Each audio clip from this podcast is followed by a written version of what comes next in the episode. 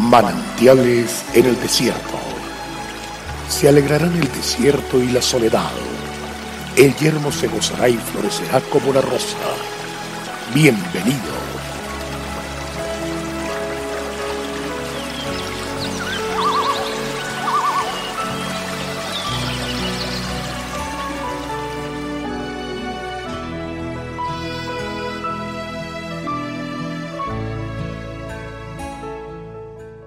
Jehová recompense tu obra, y tu remuneración sea cumplida de parte de Jehová Dios de Israel, bajo cuyas alas has venido a refugiarte. Ruth 2.12.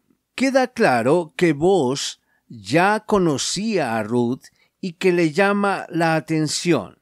Él era un hombre muy profundo, no era superficial, pues era temeroso de Dios y él comienza a hablar con esta joven moabita. Miremos la humildad también de este hombre. Era exitoso y rico, un agroempresario que también generaba trabajo, desarrollo y empleo.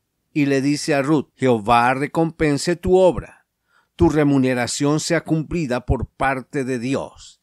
Tiene claro que es Dios quien la está remunerando, no es él, sino Dios Increíble tener un jefe como este, bajo cuyas alas has venido a refugiarte. Seguramente ella se estaba sintiendo refugiada bajo el techo de vos, en su trabajo, en esos campos, pero miremos lo que le dice vos. Tú has venido a refugiarte bajo las alas del Dios de Israel. Le habla de Dios de Israel. Y continúa diciendo, Jehová recompense tu obra. Jehová el Dios de Israel, refúgiate en él. El temor que tenía de Dios era evidente. Lo importante que es refugiarse bajo las alas, eso es lo que nos enseña vos.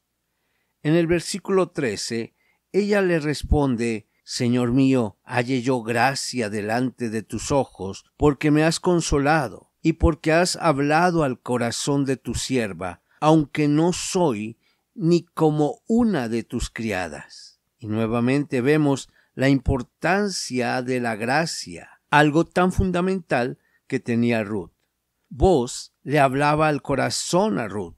Un hombre le habla al corazón a una mujer y esto nos lleva a preguntarnos cómo nos estamos acercando a una mujer que estamos pretendiendo legítimamente. Por ejemplo, para los solteros, ¿Cómo lo están haciendo?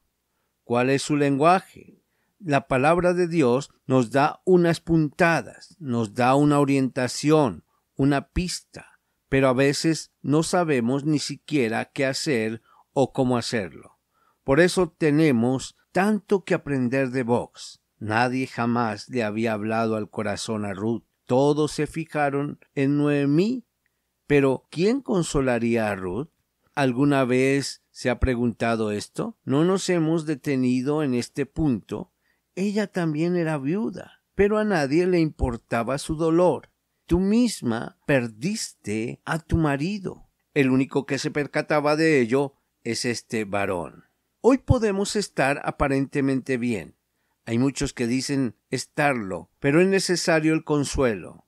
No olvidemos que consolar es alentar, animar, ayudar, y eso es exactamente lo que vos hace con Ruth desde todo punto de vista. Ruth no solo halló gracia, sino que halló consuelo, aunque esto ella no lo había pedido. Pero ¿quién la consolaría a ella? Pues fue él, vos, ante cuyos ojos halló gracia. Dios habla a nuestro corazón que tú eres el Dios de vos, el Dios que recompensa, el Dios que me remunera. Ese eres tú, Dios, y en ti quiero encontrar mi consuelo. Solamente en Cristo, solamente en Él, la salvación se encuentra en Él. Dios te bendiga.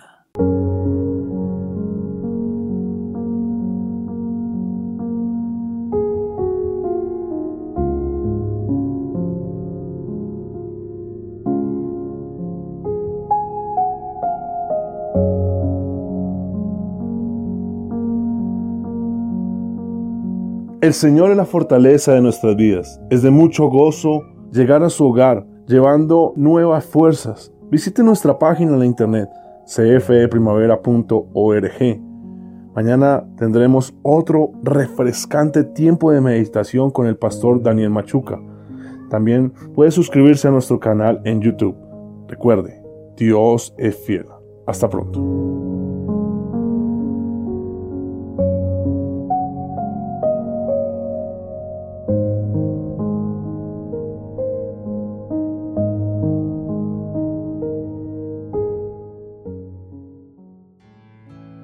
Hasta aquí, manantiales en el desierto.